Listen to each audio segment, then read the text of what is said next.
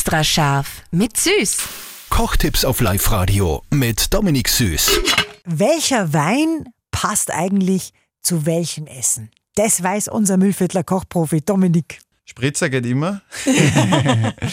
da gibt es ein paar, ein paar Sachen, die was man beachten sollte. Grundsätzlich zu Fisch ist immer Riesling ganz ein heißer Tipp, weil Riesling hat äh, Säure und das ist ganz eine lästige Kombination dazu. Natürlich auch ein guter grüner Veltliner macht man auch nicht was falsch mit der pfeffrigen Noten.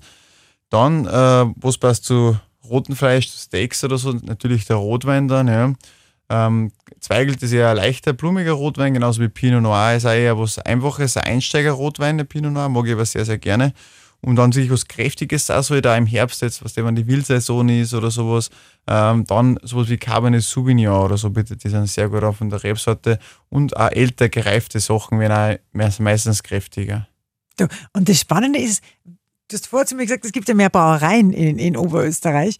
Das kann, selber kann man auch mit Bier machen und das machen wir morgen. Genau. Probieren wir dann ein Bier, wir zwei.